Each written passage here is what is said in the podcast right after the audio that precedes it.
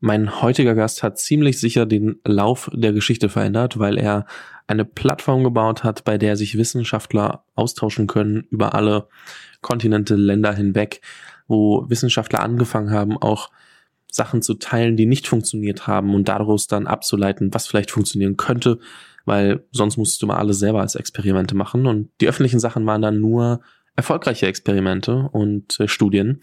Und Deswegen haben auch Leute investiert wie Bill Gates, Peter Thiel mit dem Founders Fund, Matt Kohler mit, den Namen werdet ihr noch einige Male hören, mit Benchmark und viele, viele mehr. Und wir haben das Ganze als Live-Podcast aufgenommen bei Stage 2 und haben viel darüber gesprochen, was ihr glaubt, wie wir mehr Unternehmertum in Deutschland ähm, fördern können, was ihm am meisten geholfen hat, ähm, auch viel Amerikanisches mitzubekommen, ähm, also der Einfluss von Matt Kohler und den Founders Fund Leuten etc. Und das auf Englisch, weil wir bei einer Konferenz live aufgenommen haben. Mein Name ist Fabian, ich bin Podcast-Host bei der Unicorn Bakery und äh, arbeite parallel derzeit bei Cherry Ventures und würde sagen, wir gehen direkt rein. Es geht viel weniger um irgendwie hardcore operative Themen, sondern viel mehr darum, wie ihr tickt, was ihm wichtig ist. Und da würde ich sagen, legen wir einfach direkt los.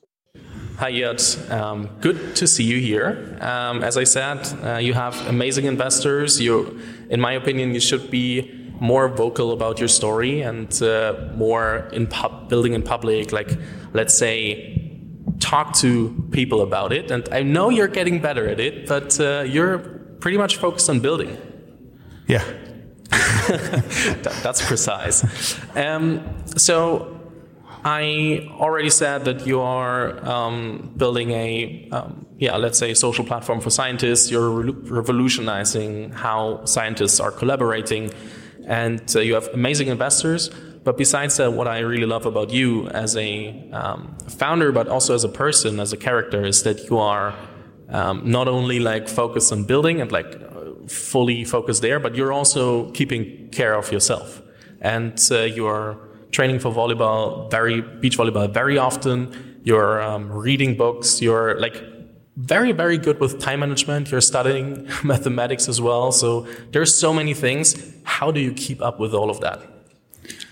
Uh, so, uh, hmm. it's just a matter of good self-management at the end, right? So if you if you go work out, if you do sports, then just don't take your phone with you. Um, if you read, put the phone somewhere else. It's always like focus um, and quality over quantity. This is how it works. Um, and I have a very good assistant. Um, she's organizing all the parts of my life which I'm incapable of. Yeah. So, what habits would you say you can't live without? Meditation uh, in the morning.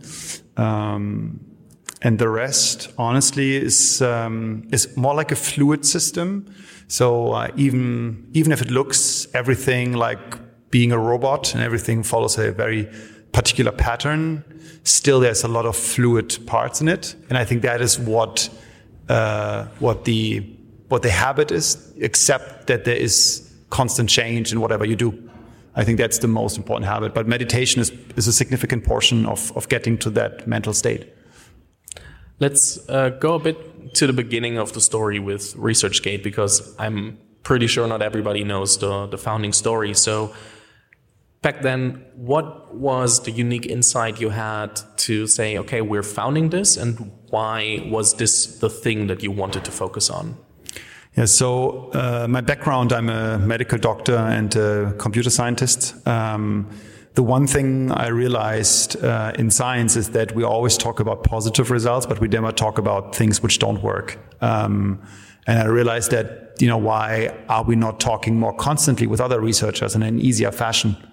Um, this is now, I'm talking about 2007, 2008. Um, and, you know, then my, my best friend, um, who I did my PhD with, uh, Sören, we were sitting uh, in his very cold apartment. Uh, he always never used uh, the radiator. Um, and uh, we were talking about how can we build something which connects researchers all around the world. Um, and that is how it started. Um, I needed to work as a doctor to make money. Um, convinced then uh, I had a, I was very lucky. I had someone taking care of me in, in the, in the hospital.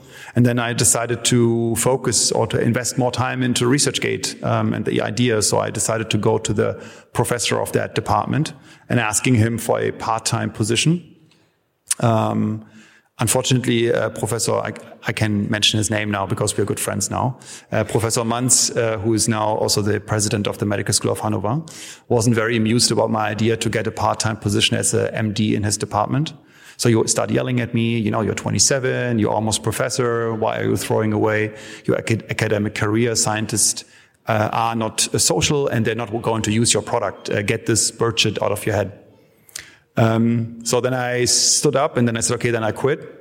And then I quit my job um, and uh, started building up ResearchGate. Went back to the United States, uh, called my professor in Harvard, uh, asking him if he gives me a part-time position and the other 50% I would like to work on ResearchGate. And he was very supportive, said, yes, come over.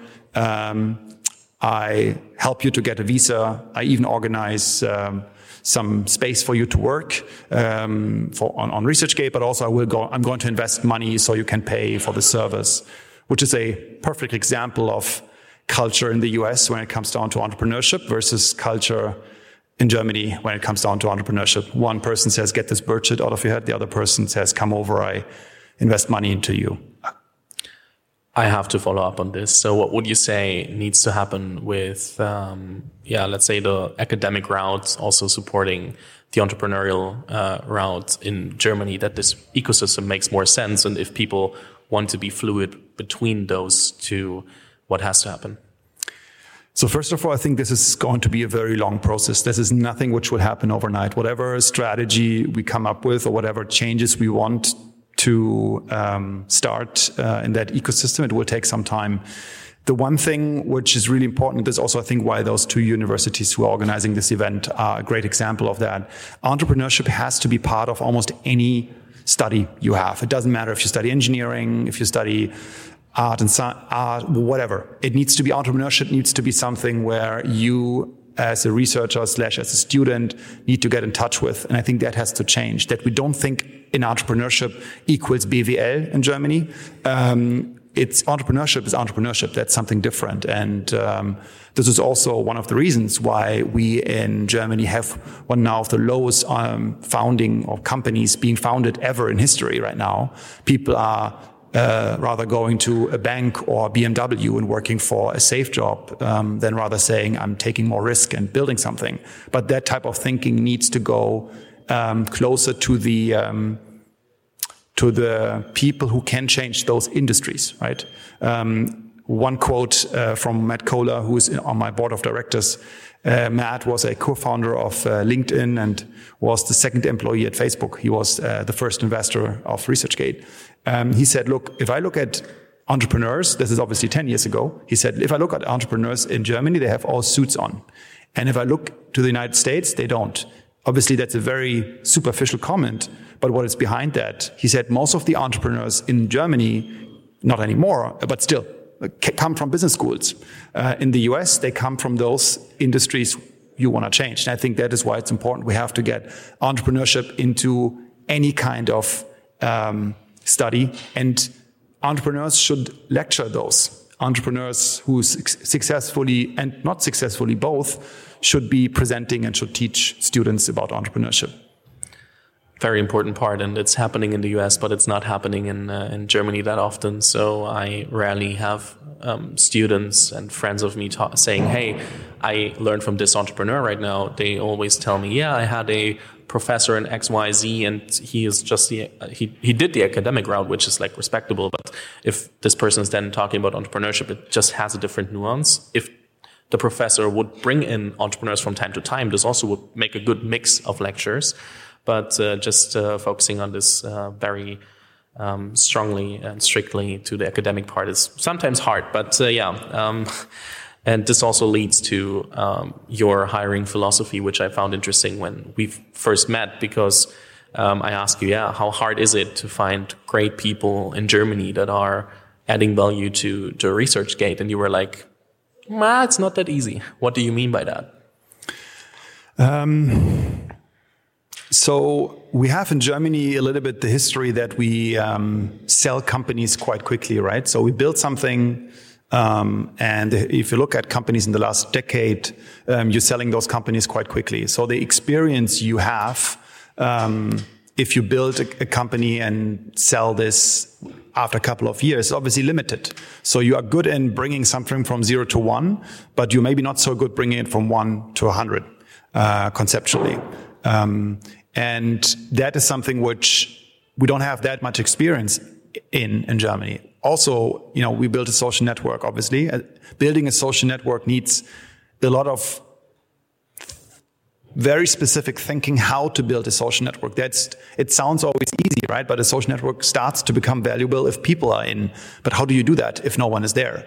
Um, and this knowledge is uh, luckily now in, in, in one German company, which is ResearchGate, but all the other big social networks are outside of Germany or outside of, you know, Europe, to be honest. Um, and that is something, this type of knowledge we have to get into, have to get this more into, um, into Europe to have the ability to hire people who then also really help you to build the company you want to build. It always has to be a mix between inexperienced and experienced people. That's the only way um, the golden rule for me is either the CEO is very, very experienced and he has people uh, under him or under her who can uh, learn from the CEO, or it has to be the other way around. A CEO like me who's inexperienced, but have people under me who are way more experienced and have done it before. Um, you know, one very good comment from one of my board members said once, Ijad, you need people who've done it before and who are operationally strong. Um, you know, we are falling into the, or we all have the tendency to, even if you don't want, to work with people who are like you. Uh, every time if someone is not like you, you have the feeling of, oh, I, this person is different. He or she doesn't know what he or she is doing. Um, I need to look for someone else. But in order to really create something uh, unique, you need a diverse group of people. However, most people don't want diverse group because a diverse group is a diverse thinking and diverse thinking is not easy. So you have to actively uh, uh, foster a culture of diversity in both in thinking and working and accepting uh, disagreements, which is very, very hard for us as human beings, right? Because uh, uh, historically we are in the in the woods and uh, we want to work as a community. If someone says no to someone, you, the likelihood that you won't that you will survive is very small. Uh, um, and that's ingrained in our brains. So we have to fight this very actively to be different. And that is, in my opinion, the magic. If you are successful in creating a diverse team and nurturing the diversity, then and uh, this will lead to success. So I think this sounds a lot like managing biases and being aware of them and uh, trying to not fall for them. So how do you um, also constantly reflect on them and also try not to fall for them? Um, the sad part is if you, um, as more successful you get, as less people will tell you the truth. Um, you have to accept that. I have been talking to a lot of founders who are like, no, no, no, I have always these feedback sessions and they're all very honest. I said, no, they're not. Um, because the, people don't tell you anymore the truth. So that's the first thing. Um, how you do that is by, by having people around you where you think they tell you the truth, at least a little bit, let's say 10%. And then you take this 10% and you add 150% in strength, and then you know what the problem is. Um, and you ask actively for feedback when you work with people. Um, and so I, I, have, I'm lucky that I have people around me who hopefully telling me all the time the truth um, and giving me directly feedback. That's the best way to learn. Second best way is academia. Third best way is reading. I think a combination of all these three will help you to start to reflect. Um, and you should never stop learning.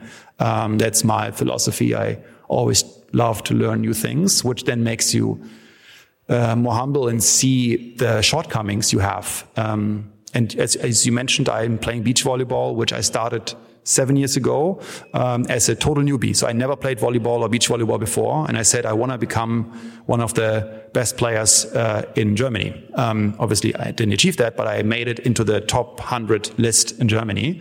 Um, and what happened in beach volleyball is that I started to see my shortcomings about receiving feedback through my coach.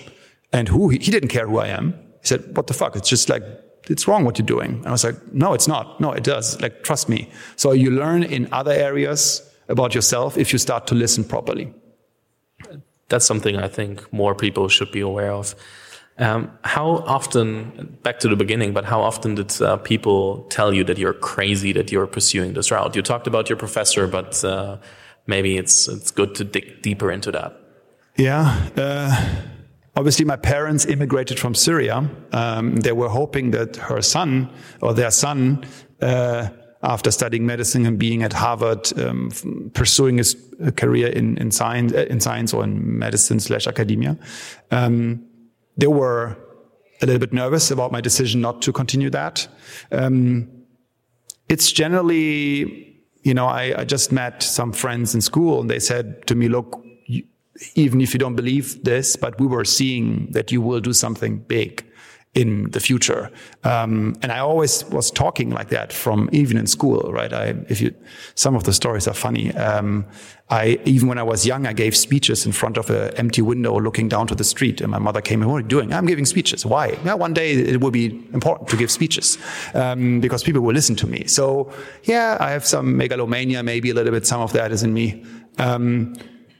But this is uh, something where a lot of people said it's a good mix of um, coming back to Earth, but also then believing in, in a better future.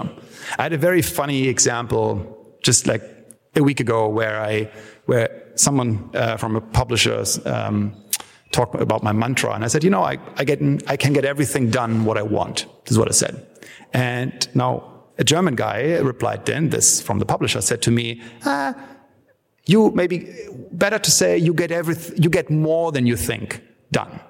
And in the moment I was like, yeah, yeah, that's maybe better, a better sentence to say if you think about my mantra. But then I went back to home and said, no, um, that's exactly the problem in Germany. Um, that if you want to reach 100, you should aim for 100, even if you only reach 70. But if you're already reducing your goal to 70, because you say, ah, it's only 70 is more realistic, you will reach 50. Um, and that is a typical thing where I always try to reach the maximum, even if I'm not going. I know it I won't be, but I'm getting closer to the maximum if I put the maximum as my goal. Then we're talking about entrepreneurship and building startups and aiming for the maximum, but entrepreneurship isn't easy and entrepreneurship has hard truths uh, throughout the time. So a question that interests me where like I think in on LinkedIn it says you you started in 2007, but uh, then in 2010, 2011 you raised money, and uh, so it, it went from there. But how often uh, did you think, okay, we will go bankrupt? And it's not only about thinking, right? It's also looking at your bank account and realizing it might happen in the next couple of weeks. Um, it happened quite often, honestly, um, and it's always in different stages. Um, the one thing which you which you have to accept is that this whole path you're on is very very fragile, um, and it's fine. You have to love the fragility. Um, the one thing which I find interesting, if you think about this path and um, the idea of that things are not going as you would like them to go, is um, always thinking about what's the worst case which could happen. Right? Am I going to die? No. Okay, that's fine. And then you start to be more relaxed if you think about the most extreme thing. Um, I'm, I'm lucky that I had an amazing team uh, around me who always took a lot of weight off my shoulders and the other way around. Um, and I think the biggest, the biggest and hardest moment was turning ResearchGate from an entrepreneurial led organization to a more professionally managed enterprise. This is something which, as an entrepreneur, is the hardest part. Like all the stuff you did in the beginning with your founders, your co-founders, is all funny and it all works. But if you're now at the stage where you have to build a real company with like more people, reporting lines, all this, if you don't realize that you have to grow and you have to do the next step and turn this company into a professionally managed enterprise, then you will fail. And we had those moments where um, where I needed to grow significantly faster in order to allow the company to succeed. Um, and this is always the uh, acceptance of um, of the growth. You have to be somehow ahead of the curve, even if you don't know what the curve is. So that's why it's so important to have people around you who who have seen this before, even if you don't understand them. That's one of the things I I learned. If I don't understand people, I start to I start to listen even closer.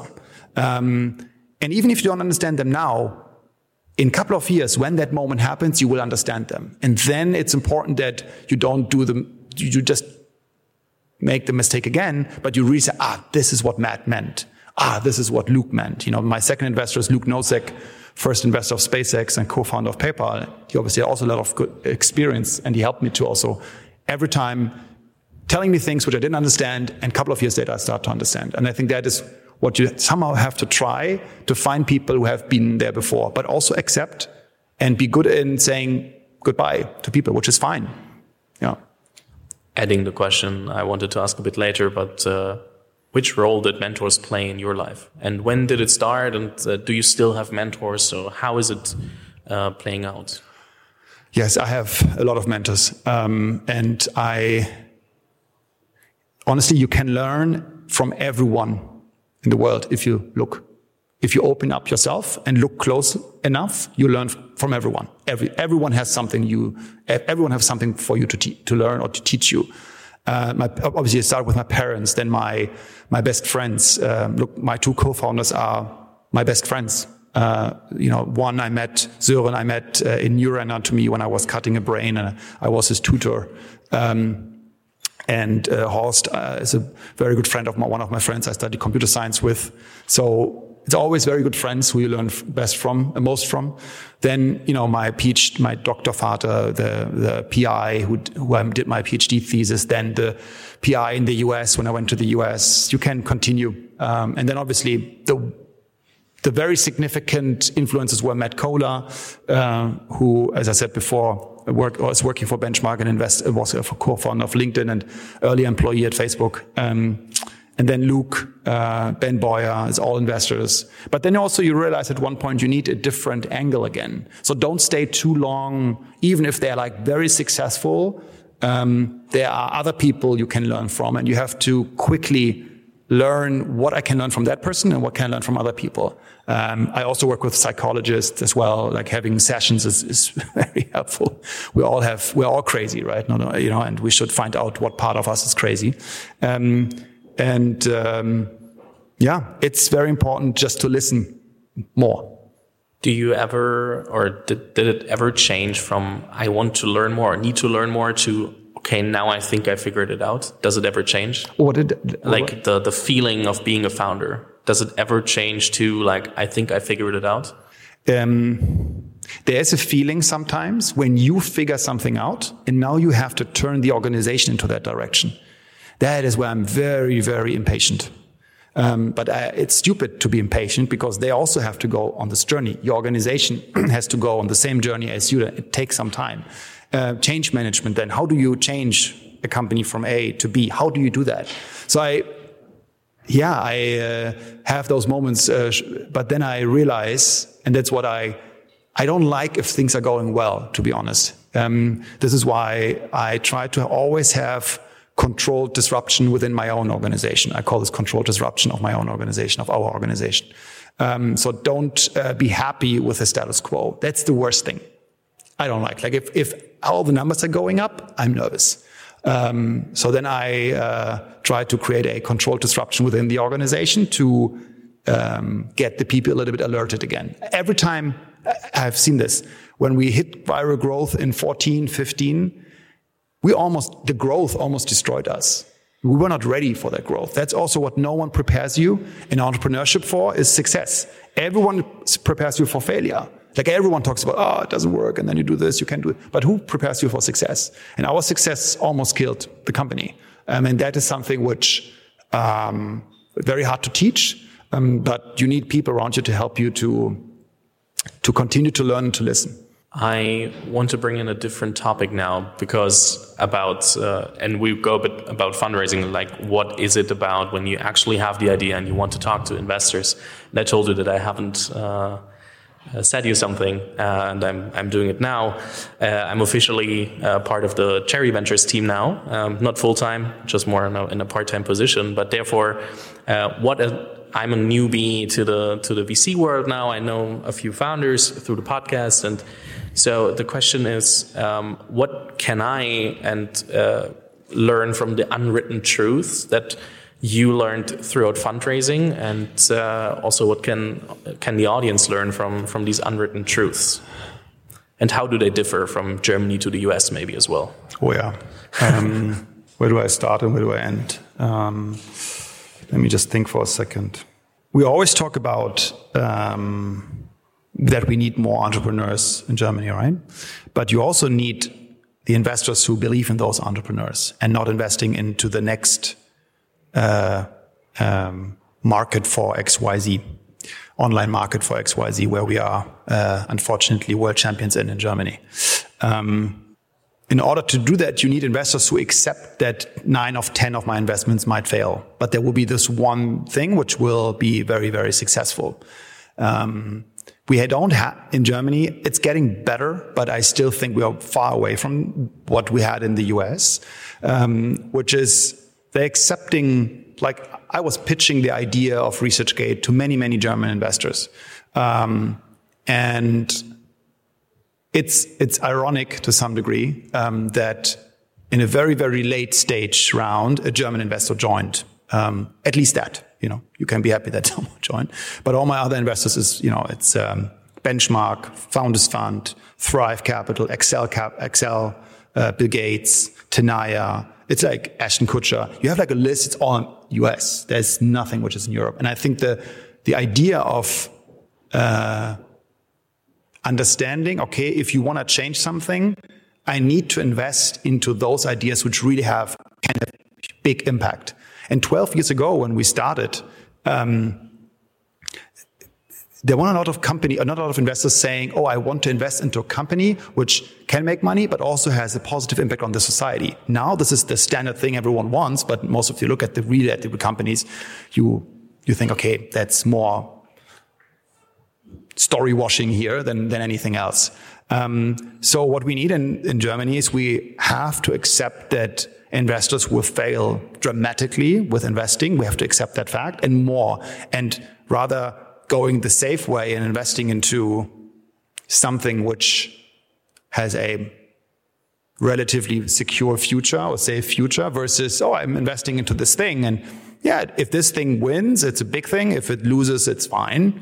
Um, it starts also with the investors. So it's a chicken egg problem. It's not only the entrepreneurs, it's also the investors. So we keep the good, or not the good is a shit word. We keep the entrepreneurs who are trying it in Germany and, or in Europe at least, and not, uh, you know, them uh, thinking about going back or going to the US. Like we had that moment where we decided to go to Germany and not uh, go into the Valley, which again was a not easy decision and it was not an easy path, but I'm happy that we did it.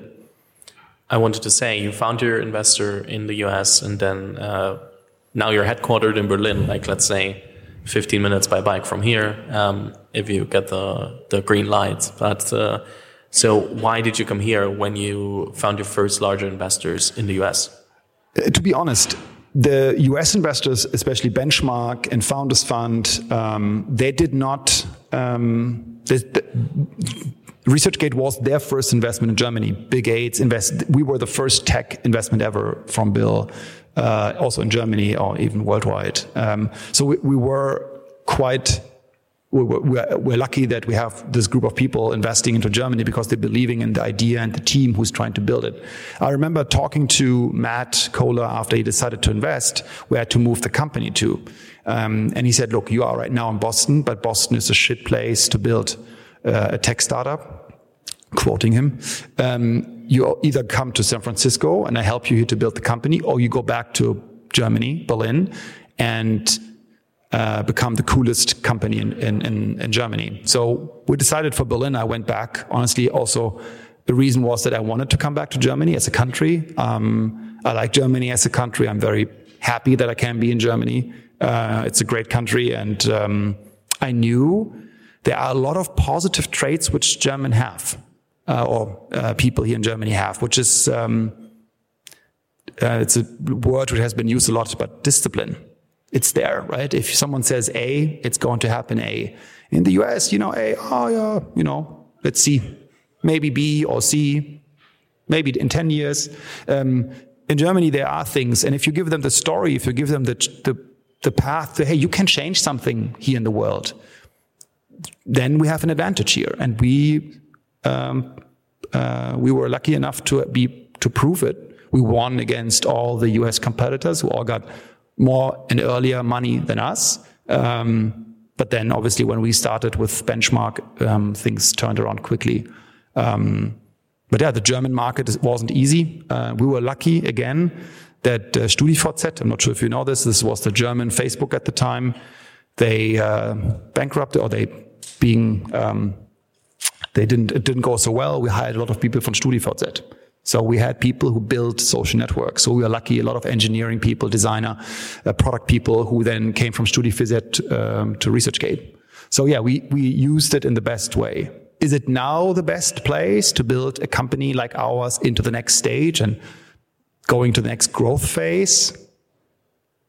Maybe not, because the experience is missing. Luckily, we have a distributed world now in terms of work, so you can hire anywhere now, but still, um, something you have to keep in mind that as closer the time zones, as better is also the, the productivity. So yeah, I would say, uh, we had, we were lucky to do what we done, uh, what we have done in, in Berlin, Germany. Given what we talked about, it would have been would be easy as a founder to say, "Yeah, I just don't get an investment because, um, yeah, VCs in, in, in Germany are a bit risk averse, and I I just need to go somewhere else." What does it actually mean if I, as a founder, don't get funding right now? Do I have to move to the US? Do I have to talk to different investors? Is my idea not good enough? So, how do I evaluate where I'm standing in all this? Because just taking the easy way out and saying, yeah, these investors just don't understand it is also maybe not the answer. You have to uh, constantly talk to investors. One will be the person who will say that's the right thing to do uh, or that's a good thing to do. Um, I'm also honest, right? If a German investor would have invested in my company early stage, I don't think I would sit now here next to you. I think the company would be dead. Um, what made the work with Benchmark so special? Because it was Benchmark uh, who was like the first, uh, or Matt Cohler, who was the first person like really believing in it, and for a long time. So therefore, just context because we covered it slightly, but uh, yeah. Yeah, so I, I was talking to a lot of investors at the time. And most of the investors were thinking about or asking me after a couple of slides saying, look, um, how do you want to make money with ResearchGate? Um, and I always said, this is the wrong question. The better question is, how do we build a product where we connect all the researchers in the world who don't want to use a product like that? That's the way harder topic. Um, and most people were saying, you know, uh, this is not a company which can make money in the future, um, and science is not that important. It's just a small group of people.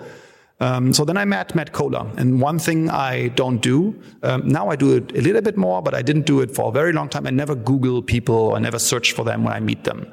Uh, the advantage of doing this is if you Google people, the one thing which happens with you is you you biased. You really want that person, or you really don't want that person. You your storyline is changing because you think, ah, he knows this. Maybe I should change the storyline to this or to that. Um, so then I, I went to the meeting. I didn't know who Matt was. So Matt was introduced to me by a friend of a friend. Um, so I met him, and after a couple of slides, he said to me, Ijad, what's your personal goal with ResearchGate? Why are you doing all this? And I said, look, I want to win the Nobel Prize. And, uh, and I meant it. And he was like, wow, I never heard that before. Um, and I'm excited to tell you that I'm quite interested. Um, let's maybe meet next Tuesday uh, to our partners meeting at Bunch Benchmark. And I was like, ah, oh, partners meeting. I have a girlfriend. I'm not sure. So I said, no, I'm, i might not come. So I, I, said no to the partners meeting. Um, so I left the meeting. Uh, again, I didn't understand the business world. I didn't understand VCs. I didn't understand what a partners meeting is. I didn't, I didn't know who he was. I didn't know who benchmark was. So then I called my best friend, um, who is like a business guy from from from Boston and uh, working at the Harvard Business School. And I was calling him and said, "Hey, Carl, I just met this guy. His name is like Matt, Matt, Co, Co." And he was like, "Matt Cohler." I said, "Yes." Uh, he works for Bench, Bench, Bunch. I said, "Benchmark." Yes, exactly. And he's like, "You're kidding me?" I said, "No. Why?" Man, you don't know this guy? I said, "No." So I would pay you now immediately 50,000 if you give me an intro to this guy. Even if I don't know he wants to meet me, I would give you that money. It's like, okay, who is he? Who is he? And uh, yeah, so he told me then, you know, he was co-founder of LinkedIn, second employee at Facebook, youngest uh, partner at Benchmark, uh, now Benchmark Capital, early investor eBay, early investor Uber, et cetera, et cetera, et cetera. So I was like, oh, maybe I should go to the partners meeting. So he explained to me what a partners meeting is. And and then I changed my mind um, and went to the partners meeting the Tuesday after. Um, and again, I was not prepared to talk about monetization.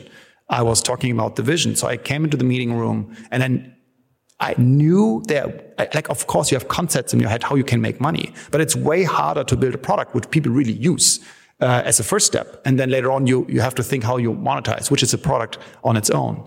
Um, yeah. And then I went into the room and uh, there were all sitting all these partners. And then Bill Gurley, maybe you have heard this name. I didn't know him neither before, but he was a co-founder of Benchmark. He, after like 10 minutes, he asked me like, how much do you pay for a user signing up to your service? And I was like, hmm, I don't understand that question. And I was like, hmm, I looked at Matt. I was like, I don't know what he's what does he, what does he mean? And I said, I, I don't understand the question. Can you repeat? And he said, How much do you pay for each user signing up to your service? And again, I didn't get it. I was like, what do you mean with paying? And then he was doing like this to me, zero? Yes, zero. And I know after, like Matt told me later, that this was the moment when the partnership decided to invest because everything we built was product led. The growth was product led. Um, yeah. And then we decided after talking to Matt for a very long time to move the company to Berlin. Um, and working with him was I think the blessing. He like he's so humble. He would never say that. Uh, but without him, no chance that I would sit now here. No chance. And then with all the people after him followed followed him were all people he knew who are great people who bring the special sauce to the table, uh, which with Luke Nosek, Bill Gates, Ben Boyer, Joshua Kushner, Ashton Kutcher. I can like Goldman. I can just continue. It's it's an amazing investor base, and that is what I have seen. I've advised. I think two founders in my career. I usually don't do it. I've done it no once, just once. Just done once, and that person uh, took a wrong investor, and unfortunately, the company was sold for not for okay money, but this could have been a very big company in Germany. But unfortunately, with the wrong investor, it didn't work, and that is what. As a founder, you really have to look for the right one, and one day you will find that person. Also, in German tradition, as I heard, I have to ask: Is it possible to earn some money with the model? Sorry, is it possible to earn some money with the model? Yes, yes. We had even a profit last year, um, and I, I didn't know that we had profit uh, after I someone looking at the P and I was like, "Hey, you're profitable." So, oh, good to know. Um, you, sh you should know your numbers as a CEO. Um, yeah, you can make money. Um, Last question I have because we have uh, like three more minutes, and I'm sure we will dig deeper a bit into it. Um, you're very focused on being the best version of yourself, and um, therefore, I'm very interested in how do you like. I, I know you're thinking in frameworks quite often, so and, and, and structured processes. So everything has structure in Ijad's life uh, most most often. Uh, not not not everything. That's hard to say. But uh, so, how do you approach self development? How do you push yourself to always um, move towards being the best version of yourself? Mm. So I always do things which are very uncomfortable to me. So I'm going, for, as an example, I'm meeting my old Latin teacher from school once per quarter to do Latin with him. Um, and you won't believe what happens if you do that. Um, I'm sitting there with my Latin teacher, uh, and then he, I'm translating something in front of him, and uh, then I say, I am translating, uh, Cicero would and then he, he corrects me, will, not would. I said, oh yeah, I meant, I meant will, I meant will. It's like in school, ich meinte das, right? No, no, there's no meant. Like you say what you think, right? And those are the moments where you're learning. And I was like, wow, this is how I was when I was like 12, 13. Um, so doing things which really, really makes you feel uncomfortable, but always the balance between it doesn't have to be too uncomfortable because then it's not fun, but it's not too easy.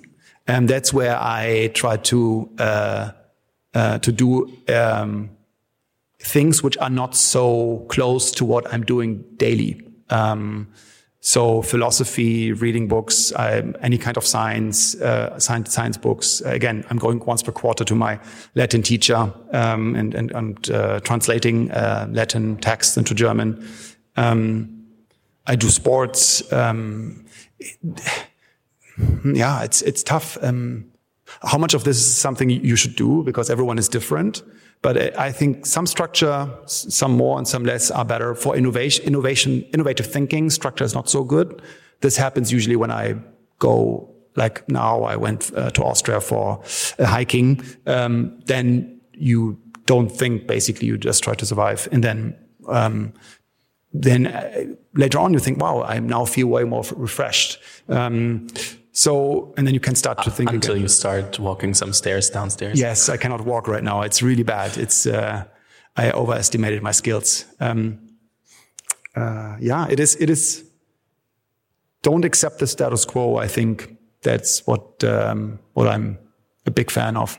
With yourself, with the people around you, with um, with the company, um, the sports, the reading, all that stuff you do.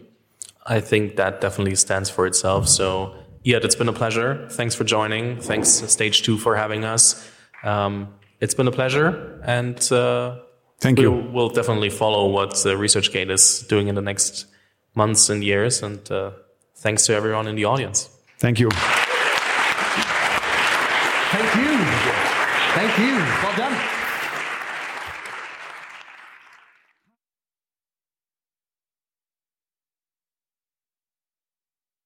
Vielen Dank fürs Zuhören. Falls dir diese Folge gefallen hat, dann musst du auf jeden Fall mal den Unicorn Bakery WhatsApp Newsletter auschecken. Dort bekommst du ein bis zweimal die Woche von mir äh, entweder eine persönliche Sprachnotiz oder eine Content-Empfehlung, Blogpost, Video etc. für Dinge, die du als Gründer unbedingt wissen, lesen, hören musst. Am einfachsten ist es, du klickst auf den Link in der Beschreibung und meldest dich an. Ansonsten kannst du auch auf jungunternehmerpodcast.com slash newsletter gehen.